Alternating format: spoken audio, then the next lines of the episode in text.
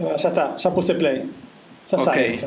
ok, ok. Pero pará, Bueno, ah. hace- ¿hacemos la presentación o no? Que nos están pidiendo que digamos quiénes somos Sí. nosotros, por lo menos. Vamos a decir, y sobre todo hoy que tenemos dos personas anónimas, completamente anónimas. Ok. Eh, así que tenemos que, que confesar quiénes somos. Bueno, yo soy. Alejandro y me conocen por las redes sociales. Eh, y bueno, esa es mi introducción. Y después Está está Pablo. Que soy yo, esta voz, Ujú. la que el, el primer episodio suena como por un caño. Sos un exitoso emprendedor. Emprendedor exitoso y desempleado al mismo tiempo. Como manejo esa dualidad. Bueno, emprendedor. Está bien, sí, sí, tal cual.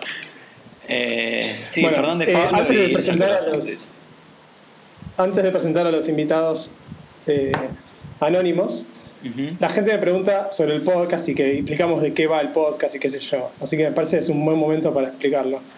Ok, La idea del podcast es básicamente gente del medio, o sea, gente que trabaja en tecnología, hablando sin ningún tipo de tapujos ni edición.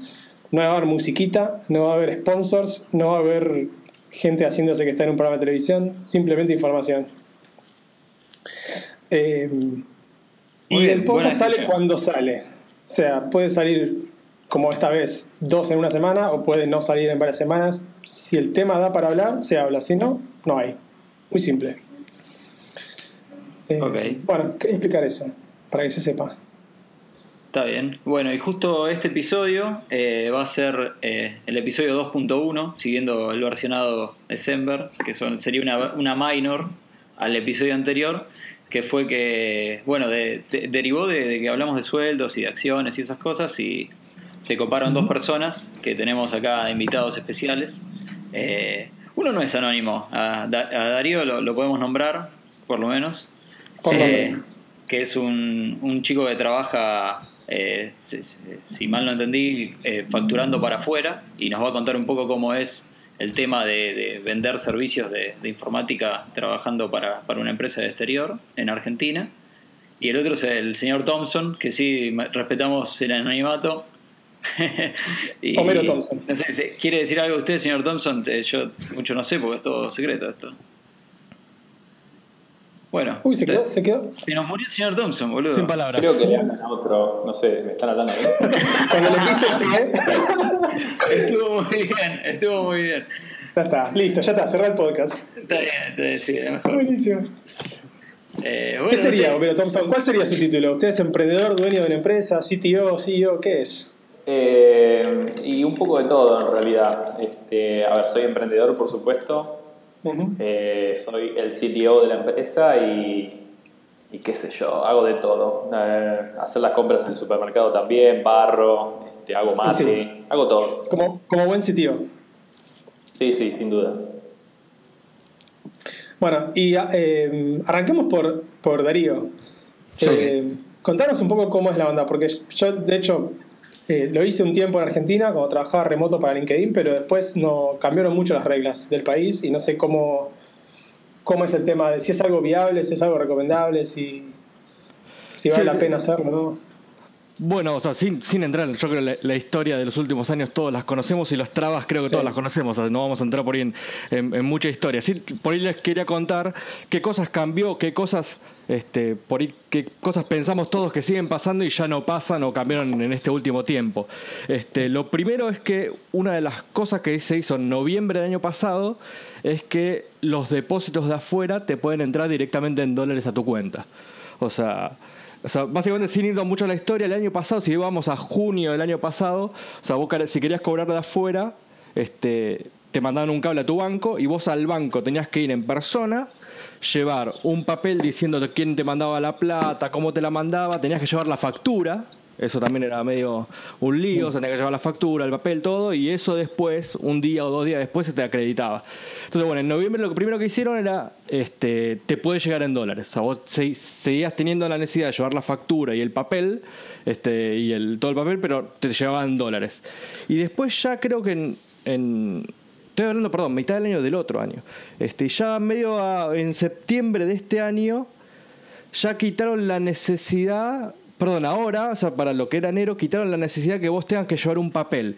Y si vos decías que cobrabas menos de 100 mil dólares al mes, que creo que sería la mayor cantidad de la gente desarrolladora, este, eh, vos podías firmar un papel una sola vez, entonces ya los depósitos te llegan directamente a tu cuenta sin tener vos que hacer ningún, ningún papelerío. Eso es nuevo, tengo entendido que el Santander Río ya lo está implementando, este, yo pero con el Banco Galicia y todavía no, no lo está implementando, pero por él yo ahora solo tengo que mandar un papel, no tengo que mandar la factura y lo puedo hacer online el papel ese, o sea, lo tengo que imprimir, lo tengo que firmar, este, ese es un formulario a comercio exterior o algo así, ¿no? Exactamente, exactamente. Diciendo, bueno, quién, quién manda la plata y, y, por qué motivo. Pero eso, por ejemplo, yo ahora lo puedo hacer online, eh, lo firmo, lo escaneo y lo, y lo mando.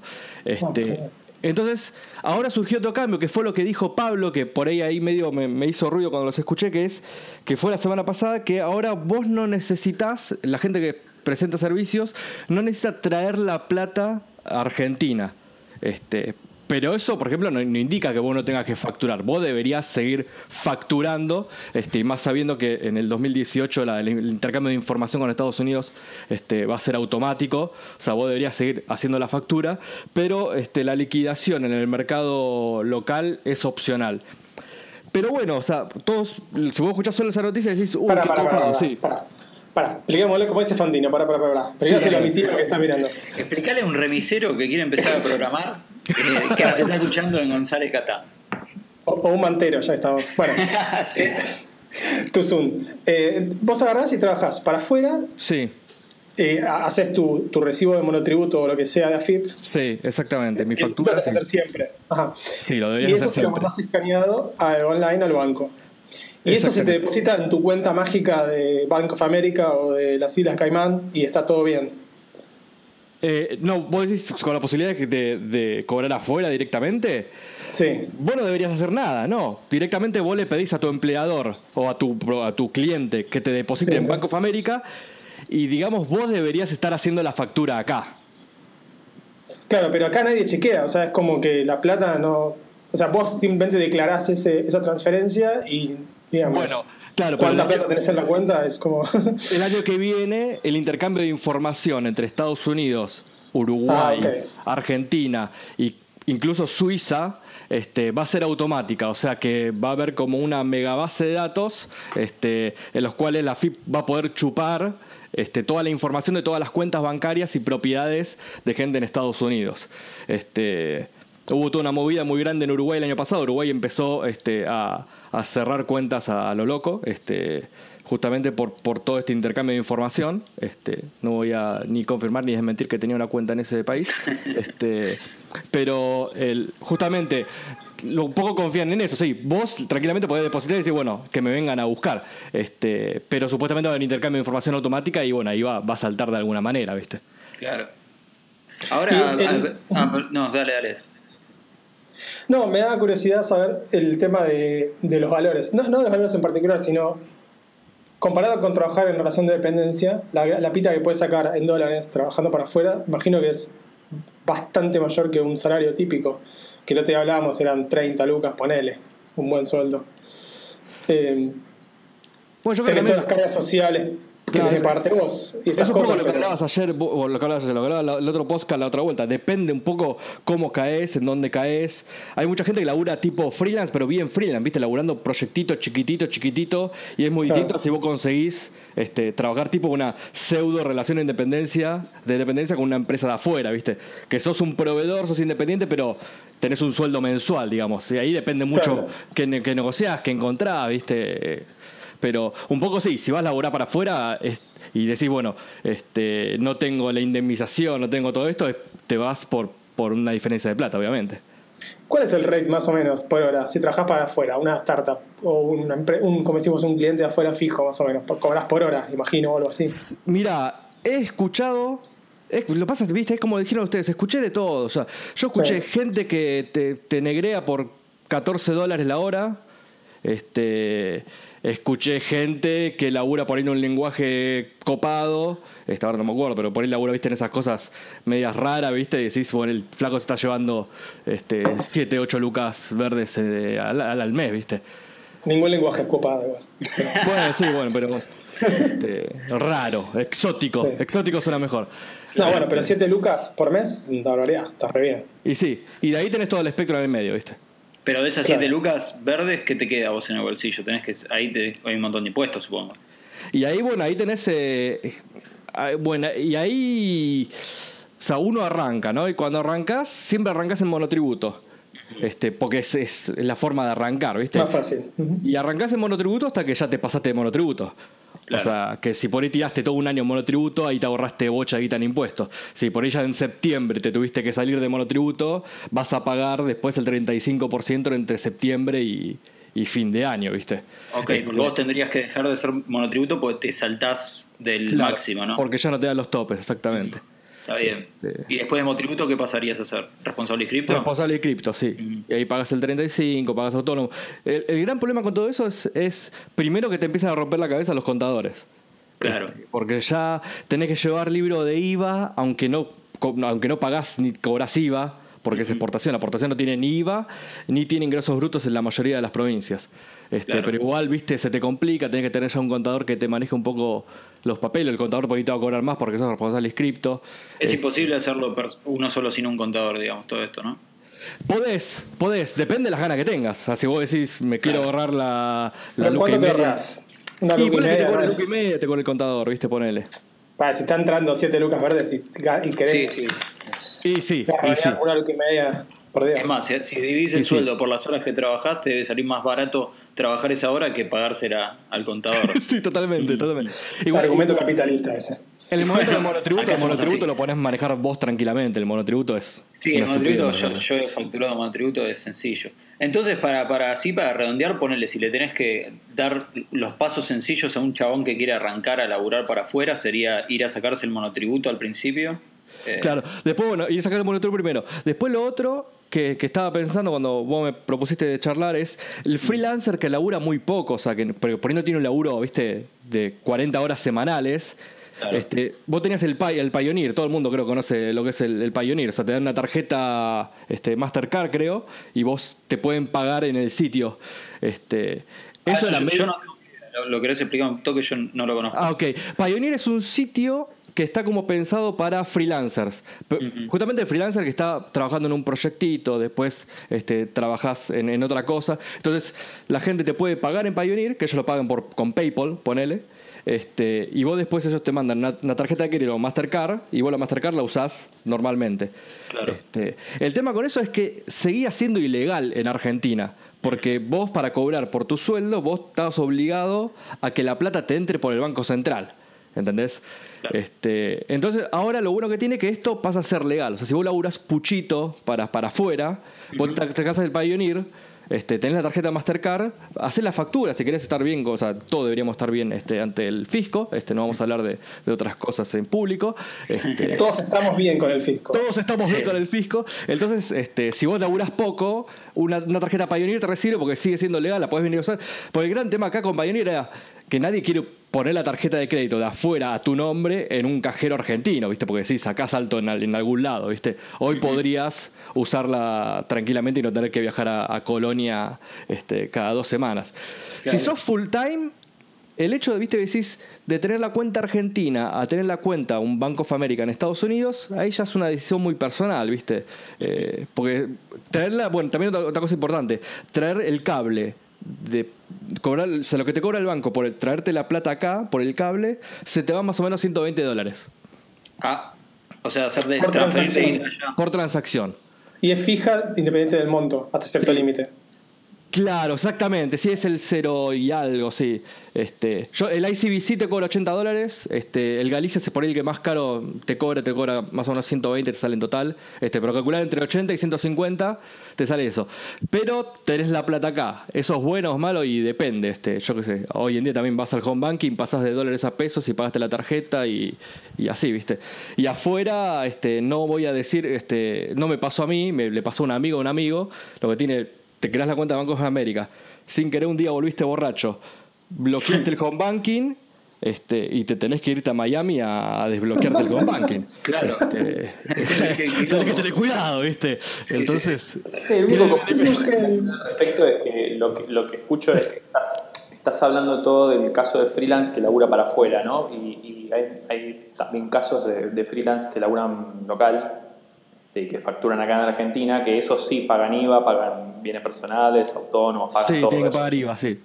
Sí, la exportación no paga IVA. El sistema está armado básicamente para que no te convenga trabajar para adentro. Tenés presión impositiva y tenés menos valores, básicamente. Y sí, hoy en día está mucho más. O sea, hoy te estoy contando un poco que estamos viviendo un mundo que está por ahí un poquito más tranquilo. Este, el año Claro. pasado, le decía a Pablo, este, el año pasado perdías un 60% entre la diferencia entre el blue y el oficial, entre la diferencia este, de las ganancias y todo eso. Estabas un 60 abajo para entrar la plata acá. Claro, Eh, yo conozco mucha gente que se mandaba para Uruguay, o sea, se la depositaban allá y se tomaba el buquebús y viajaban y traían la guita, parte en negro, parte en blanco. Por eso me parecía piola que al ser una modalidad de laburo que, que a mucha gente le puede servir, de la gente que escucha el podcast, estaba bueno comentar más o menos cómo es para arrancar porque, no sé, supongo, yo, yo por ejemplo no tenía idea de todas estas, estas cosas. Seguía pensando que Sí. te tenían que, que depositar en pesos en, en tu cuenta acá. Claro, No. nunca averigüé, ¿no? Pero está bueno saberlo de alguien que, de hecho, eh, trabaja en esa modalidad. Si el tema son los 100 dólares de transferencia, ¿viste? Medio para hacer puchito, ¿viste? Mm, Es medio complicado, ¿viste? Porque si cobraste un laburo de 500 dólares, ponle algo chiquito y Sí, te sacan sí. 100 a la- para entrarlo, ¿viste? Es un garrón. Pero si cobras un sueldo ¿Te sirve de interesante, algo? este, Hay, un- hay algunas empresas que te hacen como esta especie de transferencia a través de Bitcoin. Entonces ellos depositan en una cuenta extranjera, en Brasil o en Estados Unidos o donde sea, depositan los dólares eh, que se la da esta empresa y esta empresa te transfiere acá los dólares. O sea, en ningún momento vos tocas Bitcoins, te dan dólares, dólares y vos pagás un fee del 1%. Entonces, este, básicamente, obviamente hay que ver los montos que vos vas a transferir, ¿no? Pero si te transfieren, este, no sé, este, 100 mil dólares, mil dólares te sale la, la, comisión, pagas y a vos te dejan acá el resto, te lo dan en cash acá. Eso está muy bueno y es un, es un servicio que debe tener un par de años. Este, ahora justo no me acuerdo el nombre, pero después sí, si me acuerdo te, te digo cómo se llama. Sí, también bueno. hay, otro- otros sitios que te dan tarjeta de crédito para, o sea, en, en dólares o en euros linkeada a una cuenta en bitcoins. Sí, creo que Sapo tiene eso. Exactamente. Y ahora, si vos, empresa- si vos estás cobrando en Bank of America, ponele, vos podés tener una visa de Bank of America y usarla y nunca transferirte Sí. la guita a tu cuenta de acá. Sí. Y se- hoy, hoy va a ser legal, o sea, a partir de esta semana, eso sería legal, digamos. Ok, claro, porque no tendrías que depositar la- la pla- los dólares en una cuenta argentina. Directamente te pueden pagar en, en un banco de afuera. Claro. Y hoy incluso, por ejemplo, PayPal. PayPal hasta, hasta la semana pasada era ilegal cobrar por PayPal. Y hoy PayPal puede pensar en meterse a Argentina, ¿viste? Claro. Entonces ya está mejor, ¿viste? Sí, bueno, de hecho yo eh, sigo al, al vicepresidente del Banco Central en Twitter y el chabón es un eh, convencido de que tiene que ir el- todos los medios de pago a, a pagos electrónicos, así que ese tema va, va a crecer en el país. Por lo menos lo- sé que los tipos que están en el central lo están fomentando. Sí, tal cual. Así que Bueno, me recierra trabajar freelance para afuera. Eh, es, es Sí, sí, hoy idea, cierra, ¿no? hoy cierra, ¿no? Sí, totalmente, sí.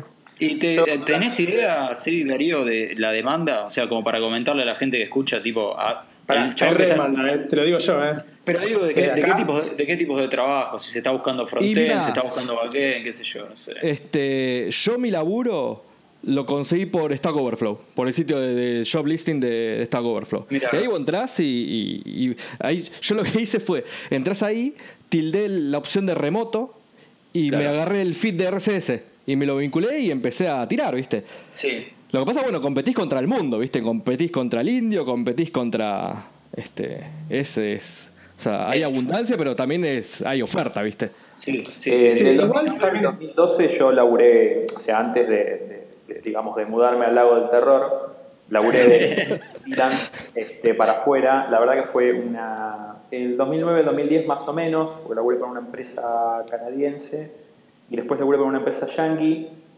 La verdad que los, los márgenes comparados con Argentina eran, eran, y ahora mucho más todavía, ¿no? Pero era- eran este, increíbles, este, se vivía muy bien con un sueldo en dólares. En ese momento no había tantas restricciones cambiarias y tampoco había restricciones en, en cuanto a la transferencia de dinero. O sea, a mí me podían hacer transferencias como remesas de, de ¿cómo se llama esta empresa? De Western, Western Union Claro. o de distintas formas. y Yo la verdad que cobraba muy fácil. Y bueno, después estuvo todo el, todo el problema del el, quilombo cambiario y, el tema del cepo y eso complicó las cosas, ¿no?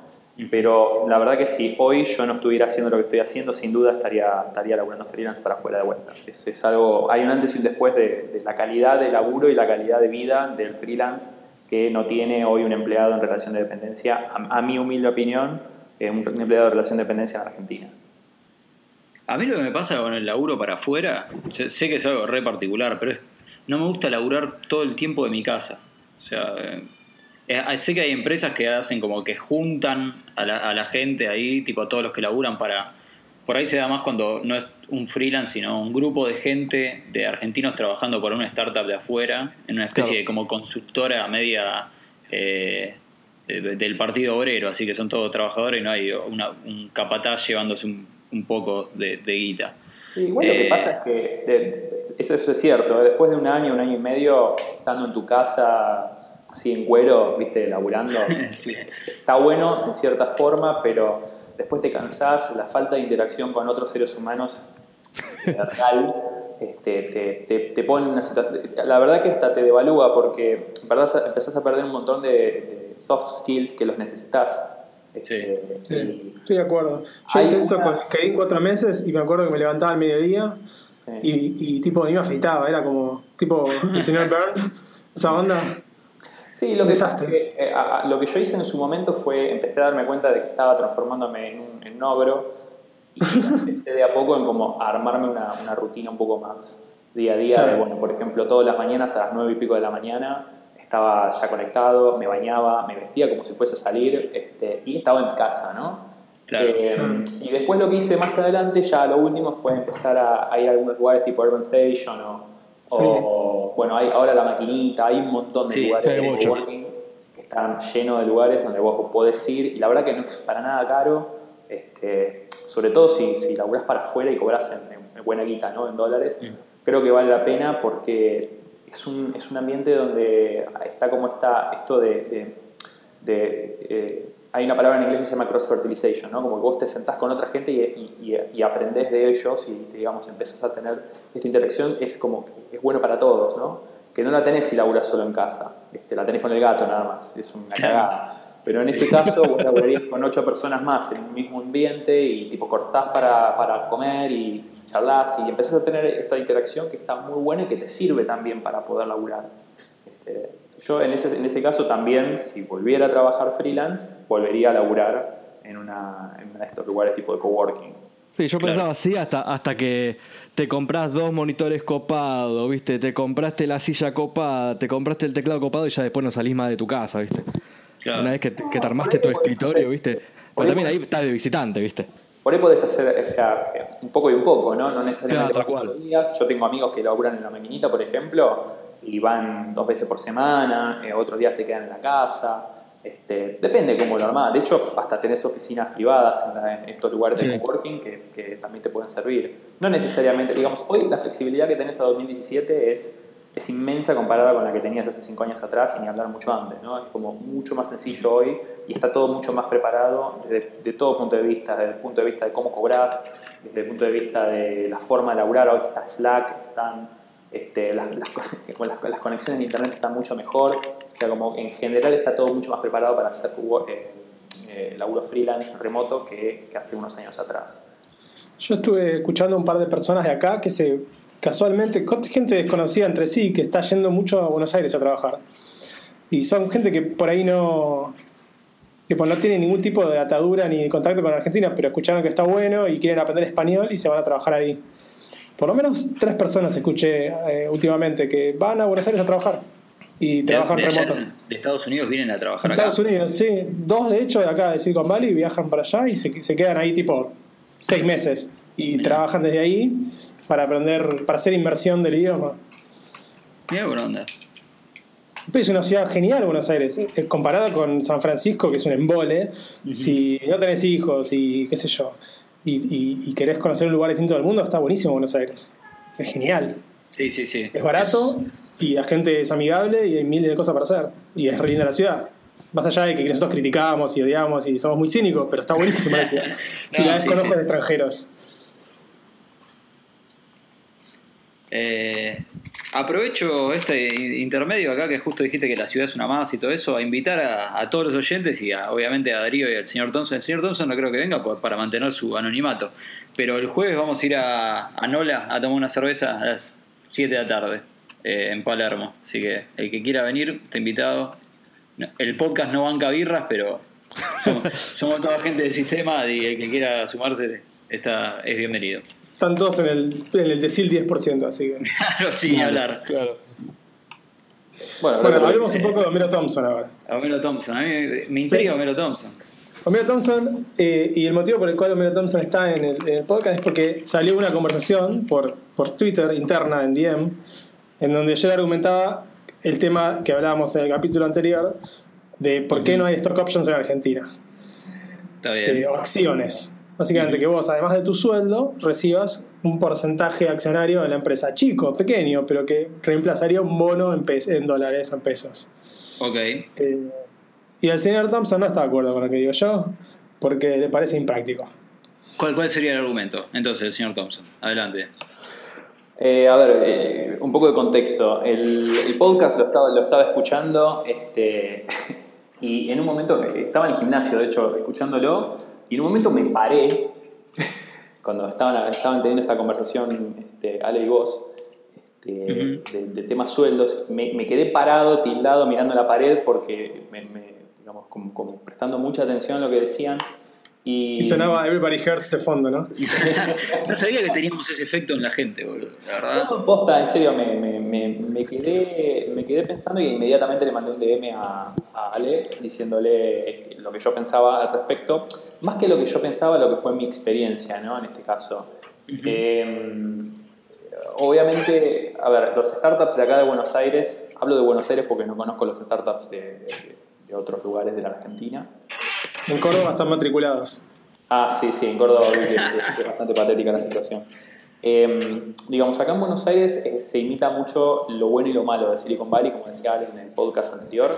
Y una de las cosas que nosotros quisimos, entre comillas, imitar fue el tema del stock options o de equity o todo, todo este tema, ¿no? De, digamos, de hacer más partícipe de la, de la empresa a los empleados más allá del bono, más allá de. porque eso son cosas atadas al rendimiento de la empresa, ¿no? A, digamos, a cómo le fue a la empresa en un determinado año, en un periodo de tiempo. Eh, cuando tenés equity de una empresa, vos, digamos, sos, eh, básicamente sos el socio, ¿sí? sos socio de esa empresa. Eh, a lo largo de, digamos, de todo este tiempo que nosotros estamos haciendo este, esta empresa en la que yo soy el CTO, este, tuvimos yo calculo así, muy a grosso modo, unas treinta y pico de entrevistas eh, de todo tipo, ¿no? De, para todos los puestos de tecnología o puestos de ventas o puestos de customer support, etc.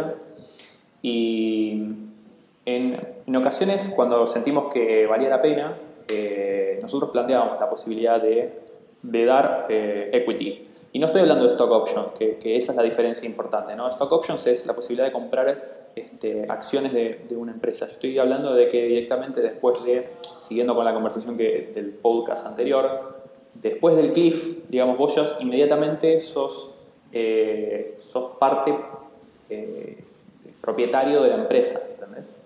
Aunque sea de una parte muy chiquita. Y cuando lo planteábamos acá a, los, a los candidatos para entrar a la empresa, mostraban muy poco interés. Y me sorprendió eso. A lo mejor era porque, como me echando con lo que decía de, la parte freelance, cuando laburaba para empresas de Estados Unidos o de Canadá era muy común este, y me lo han llegado a ofrecer y digamos era como una, una, cosa que se charlaba. Y sin embargo acá en Argentina no, no, no, no, no pegó. ¿viste? No, de las entrevistas, salvo uno o dos casos que mostraron interés, la gran mayoría de la gente no tenía ningún interés. Eh, pero cuando te das cuenta de que falta, de falta de interés porque no, eh, no preguntaban condiciones, no preguntaban tiempos, plazos, no preguntaban nada. Era como que, ah, qué bueno, y, bueno, ¿y qué, qué, qué prepaga dan, no? Este, probablemente no lo sepan. Probablemente no sepan qué significa, qué es, ni, y, eh, o capaz, incluso, capaz te juegan contra, porque dicen, será una excusa para bajarme el sueldo, tipo, es un, un engaño. Sí, a ver, en su momento lo usamos como, a ver, cuando la empresa no estaba tan bien financieramente como ahora, que digamos, ahora estamos bastante bien.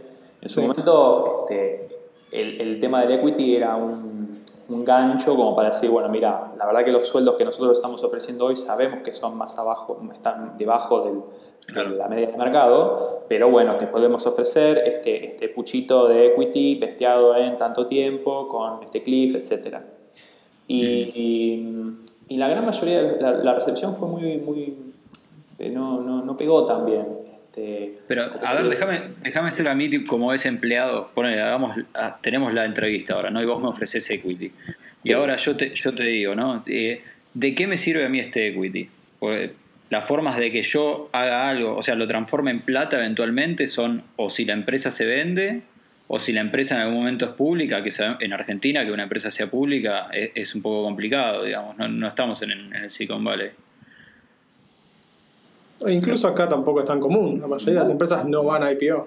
No necesariamente tiene que ser una IPO como para poder llenarte de guita, digamos, con una empresa. ¿no? Este, hoy se dan muchos casos, sobre todo en empresas de acá de Argentina, que viene una empresa un poquito más grande, tipo, no sé, OLX, Mercado Libre, Despegar, alguno de estos, de estos unicorns, y te compran, este, o KPMG, o digamos cualquier eh, gran, uno de los, de, una consultora grande de afuera también puede venir, te puede comprar. Este, sí, sí, sí, sí sin ir más lejos, digamos, hay, hay, muchas posibilidades que, que, van más allá de la IPO. En el caso nuestro, por ejemplo, eh, nosotros ofrecíamos stock, eh, stock options, ofrecíamos equity y lo que decíamos es que si el día de mañana, ante determinados eventos de liquidación de la empresa, ¿no? que, es esto de que se venda la empresa, vos te llevas cash, un porcentaje de la empresa. Este, Si la empresa, vos tenés el 1% y la empresa vale 5 palos, vos te llevas 50 lucas, ¿entendés? Así de, de una. Eh, sí, sí, sí, sí.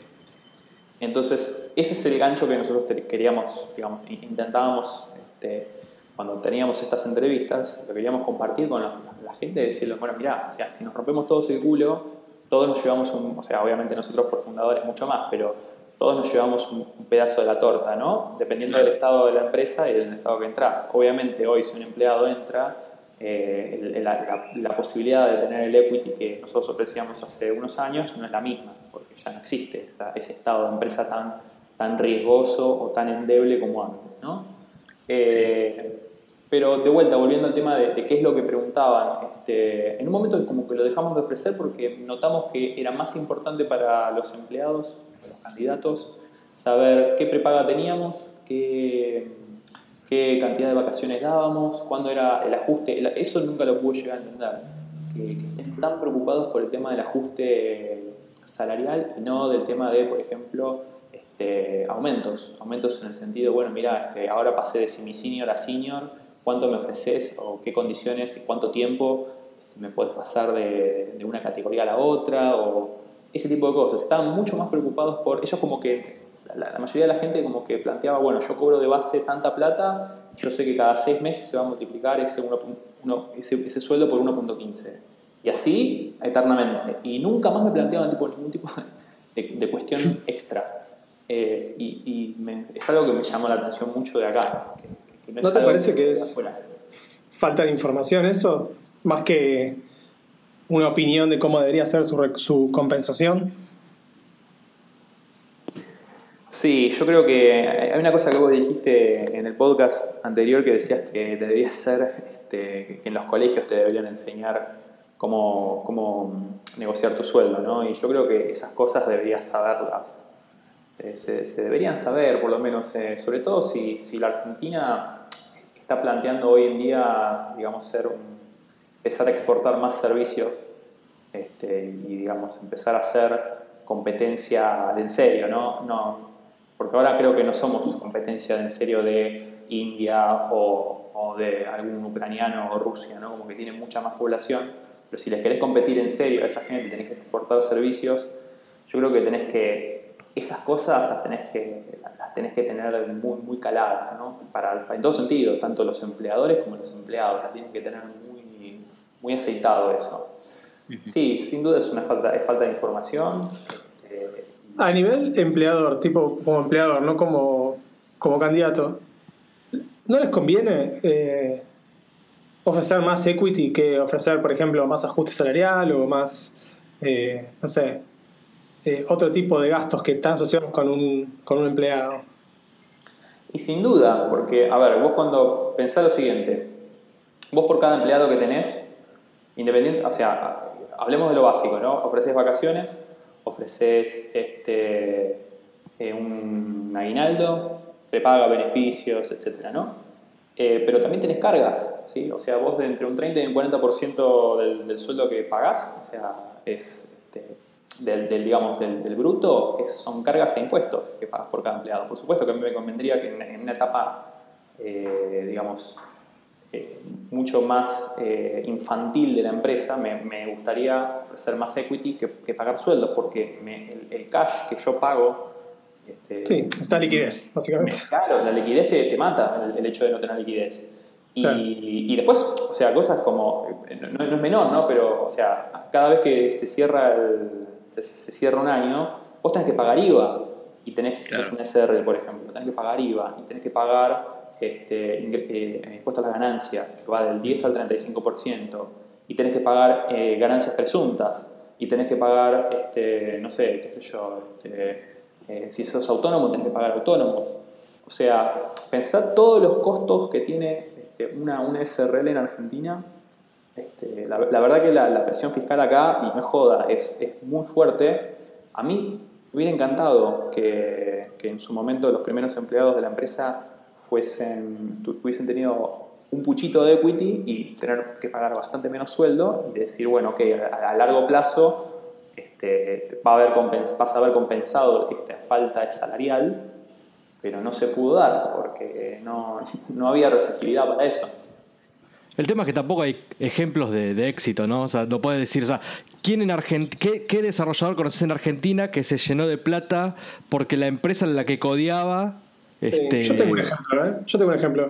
Eh, sí, no es un programador, una persona que trabajaba. Esto es un ejemplo malísimo, pero es en, en, el 2000, 2001, no sé, cuando, cuando Wences vendió Patagón, ¿se acuerdan que vendió eso, que fue humo puro a 400 palos?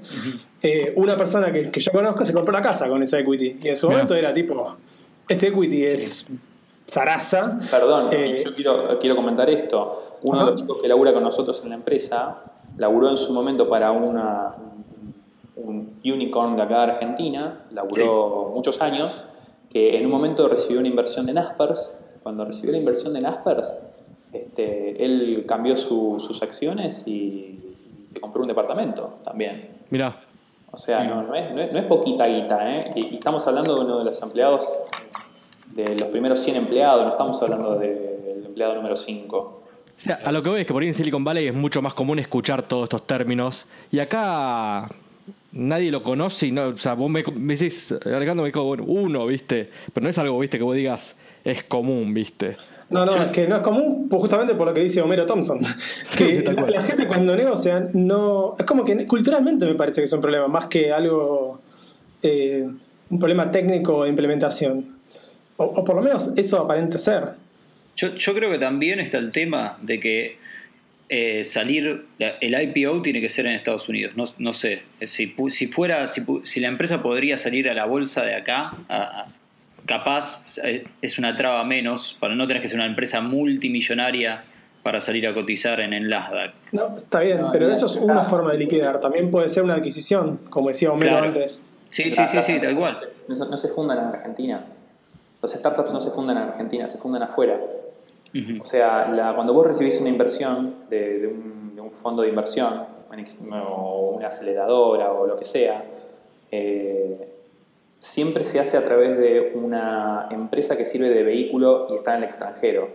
Este, casi, o sea, es muy raro y de hecho no conozco ninguna empresa que se haya fundado primero la empresa en Argentina y después se haya, se haya hecho el vehículo financiero para recibir inversión o lo que sea en el extranjero. En general, primero se hace una empresa en Delaware, que, es digamos una de las, de las, mecas donde se hace este Company Heaven, donde se hacen todas las empresas estilo LX, etcétera. O tenés algunos casos en Uruguay o Panamá, o bueno, todos estos, todos estos lugares que ya se conocen más o menos, aunque sea de nombre, y recién ahí abrís como estas empresas subsidiarias en, distintos países, ¿no? Pero el lugar donde siempre abrís la empresa es en Estados Unidos y en general el IPO es en Estados Unidos, salvo el caso raro de Mercado Libre que tuvo que, tenía, tuvo que salir medio obligado al Nasdaq porque por una cuestión de, cómo tenía firmados los contratos con eBay, este, le convenía salir en Nasdaq antes de salir en, en, la bolsa, creo que era la Bovespa, Este, en general las empresas salen, si salen IPO, salen en Estados Unidos. Claro. Es raro que salgan. Globant también salió en... Globant. Bueno, de Globant yo conozco gente que, que tenía stock options y, y, sacó plata con el IPO. Sí. Sumando al ejemplo anterior. Pero, no sé, a mí a, a veces, viste, cuando eh, me pasa que yo, yo laburé en, un, en una startup y tengo equity y a veces me pasa que alguien te, te, dice, uh, pero vos tenés un porcentaje de la empresa. Y en realidad es tipo, yo tengo un boleto que dice que voy a agarrar guita si algún día la empresa se vende. O si hace un IPO.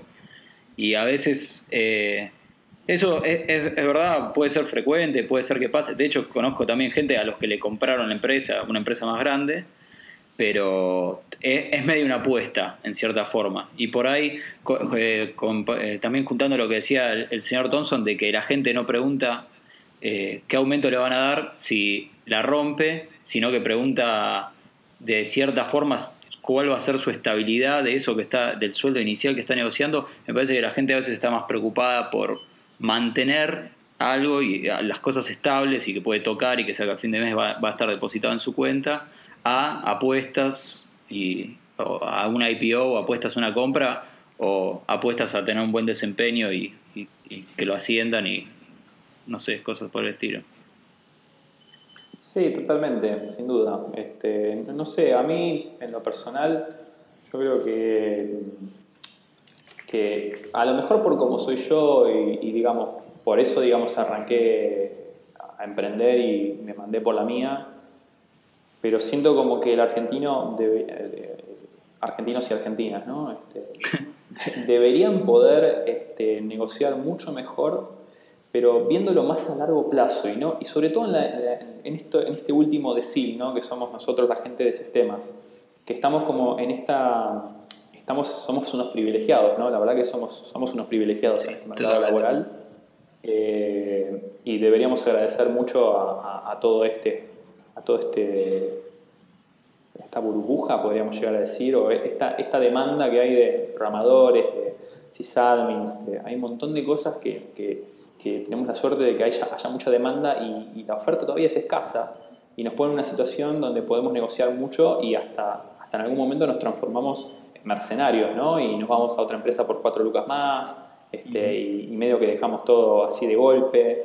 Este, se ve mucho esto. Y es como muy cortoplacista eso, ¿no? Es como muy de, de, ver acá seis meses y no hacer, tipo decir, bueno, ok, a ver si esta empresa le va bien, la rompe, bueno, yo me rompí cinco años el culo en esta empresa, pero el día de mañana si la empresa le va bien y yo me llevo una tajada, me llevo un departamento, me llevo, no sé, contactos, experiencia, me llevo buen, buena relación con, con, no sé, inversores, es, es, mucho, va más allá de la guita, ¿no? no es, es como que el, el, billete tapa todo, ¿viste? Y eso me, me, me, genera un poco de ruido, por lo menos a mí. Este... Tal cual, no, pero excelente, es tal cual lo que decís, ¿eh? Tal cual. Bueno, a mí me pasó algo parecido también con, cuando empecé a laburar para afuera, que uno empieza a buscar por la plata y después vos te das cuenta que es un mundo espectacular, ¿viste? Que estás tratando con gente de otro país, en otro idioma, estás haciendo cosas copadas, ¿viste? Eh, es un poco también la, la, cabeza que tenga cada uno, ¿viste? Claro. Está bien. Lo dejamos como un mensaje así para los oyentes en el final de no, no, no persigan solo la guita, sino traten de buscar algo a largo plazo y, algo que, los, que los llene, digamos. Y no solo los empleados, sino los empleadores, que hay otras alternativas para que los empleados no se te vayan a los seis meses porque le ofrecen una luca sí, más. Sí, totalmente. Eso, eso es así, sí, tal cual.